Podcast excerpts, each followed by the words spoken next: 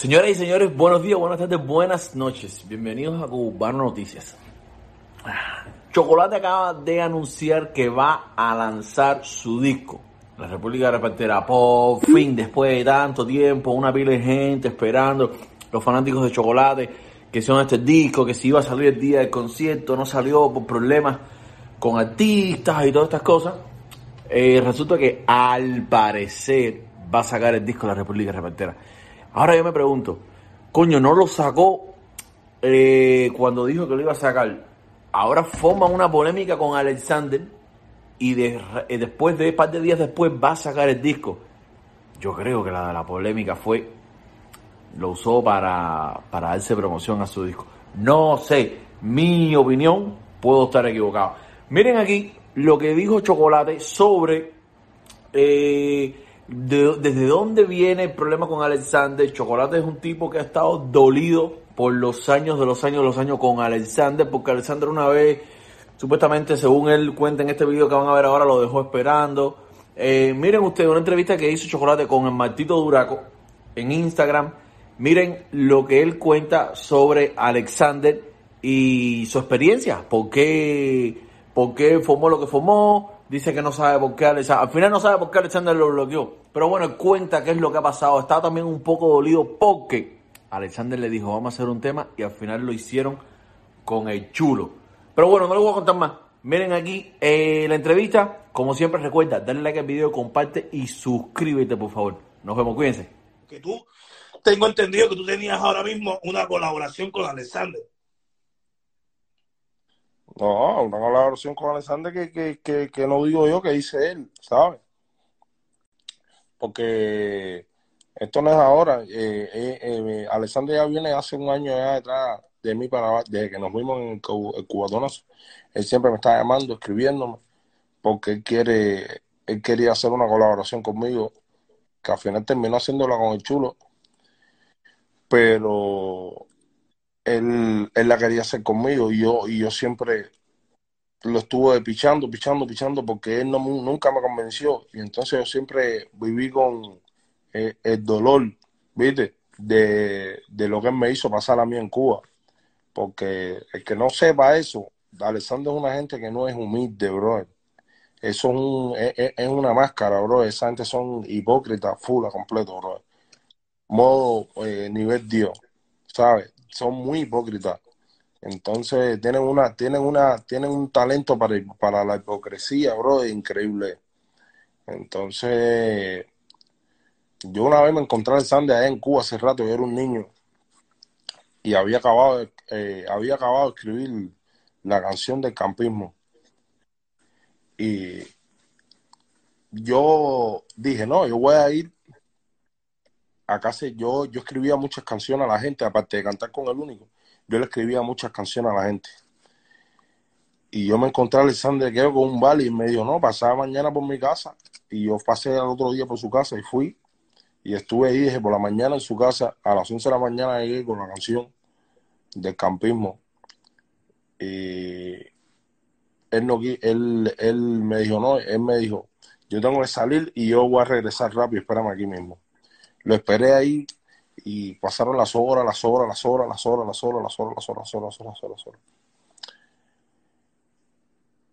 Y el tipo no llegaba y yo me quedé ahí todo el tiempo esperando para que tú veas la paciencia y la resistencia que uno tiene cuando quiere llegar a ser grande. En aquel momento, te estoy explicando, no se había pegado nada de reparto. ¿Oíste? No se había pegado nada de reparto. En aquel momento nada, no existía nada de eso.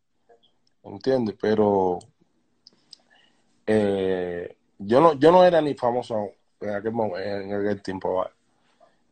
Eh, en aquel tiempo, en aquel tiempo eh, ya había pasado lo de Herbie o todavía Herbie estaba. Sí, había acabado ese Herbie, veo.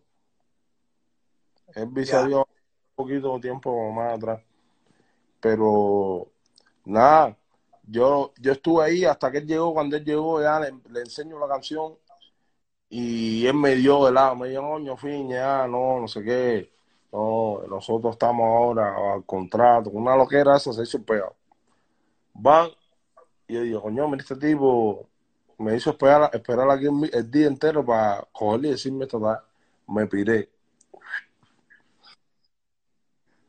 Y van y dije, nada, voy a ponerme para mi talla. Me puse a cantar y ahí canté mi, mi música y mi música se pegó. El tipo, cuando me volvió a ver, no tuvo ni cara para mirarme, pero nada. No quiero hablar sobre eso. Volvemos a, a vernos después de tantos años. Pasaron años y años. Yo le hice una tiradera en Cuba y todo, gente sola. Pasaron años, años, años, años, años. Yo vine para pasar un área, un área por el mar, vivió de nuevo. Yo vine para para Estados Unidos. Fui a Cubatonazo y ese día nos volvimos a reencontrar. Y me, invitó a su casa, conversamos.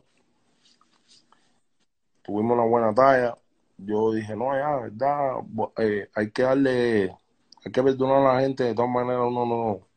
Él, habló conmigo, coño, hermano, en ese momento yo estaba enredado, no te pude prestar atención, me pidió disculpas ese día volvimos a hablar, tuvimos una talla fresca, pasó el tiempo, estamos en una buena talla. Quizá hace poco hice una, una directa y estuve hablando de las cosas que estaban pasando eh, en Cuba y también que estaba eh, hablando también que, eh, con Otaola ese que me estaba me tenía puesto el dedo, tú sabes cómo se pone el intenso.